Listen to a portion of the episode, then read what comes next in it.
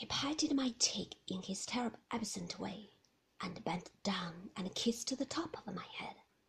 Poor lamb, you don't have much fun, do you? I'm afraid I'm very difficult to live with. You are not difficult, I said eagerly. You are easy, very easy, much easier than I thought you would be.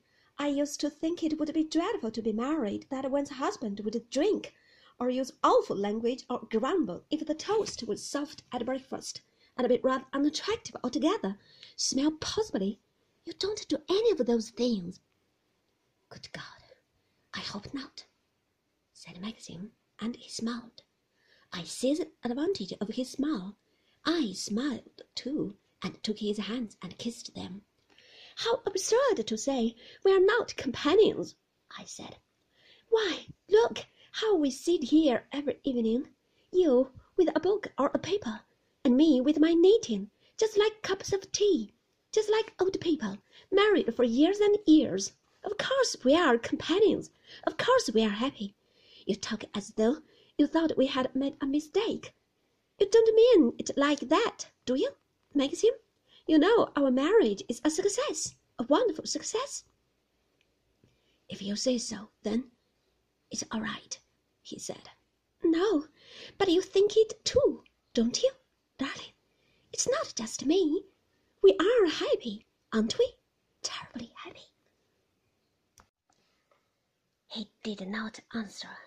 He went on staring out of the window, while I held his hand. My throat felt dry and tight, and my eyes were burning. Oh God, I thought, this is like two people in a play. In a moment the curtain will come down. We shall bow to the audience and go off to our dressing rooms. This can't be a real moment in the lives of Maxim and myself. I sat down on the window seat and let go of his hand. I heard myself speaking in a hard, cool voice. If you don't think we are happy, it would be much better if you would admit it. I don't want you to pretend anything. I'd much rather go away, not live with you any more. It was not really happening, of course. It was the girl in the play talking, not me to Maxim. I pictured the type of girl who would play the part tall and slim, rather nervy. Well, why don't you answer me? I said. He took my face in his hands and looked at me, just as he had before, when Frith had come into the room with the tea, the day we went to the beach. How can I answer you? he said. I don't know the answer myself. If you say we are happy, let's leave it at that. It's something I know nothing about.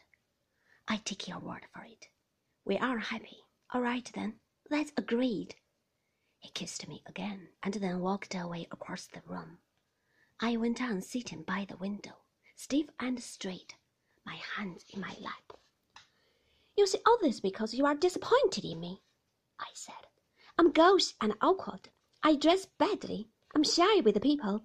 I warned you in Monte Carlo how it would be. You think I'm not right for Manderley. Don't talk nonsense, he said. I've never said you dressed badly oh or gauche. It's your imagination. As for being shy, you'll get over that. I've told you so before. We've argued in a circle, I said. We've come right back to where we started. This all began because I broke the cupid in the morning room. If I hadn't broken the cupid, none of this would have happened. We'd have drunk our coffee and gone out into the garden. Oh, damn that infernal cupid, said Maxim wearily. Do you really think I care whether it's in ten thousand pieces or not? Was it very valuable? Heaven knows. I suppose so. I've really forgotten. Are all those things in the morning room valuable? Yes, I believe so. Why were all the most valuable things put in the morning room? I don't know. I suppose because they looked well there. Were they always there? When your mother was alive? No, no, I don't think they were. They were scattered about the house. The chairs were in the lumber room, I believe. When was the morning room furnished as it is now? When I was married. I suppose the Cupid was put there then. I suppose so. Was that found in the lumber room? No, no, I don't think it was. As a matter of fact, I believe it was a wedding present. Rebecca knew a lot about China. I did not look at him. I began to polish my nails. He had said the word quite naturally, quite calmly. It had been no effort to him. After a minute, I glanced at him swiftly. He was standing by the mantelpiece, his hands in his pockets. He was staring straight in front of him.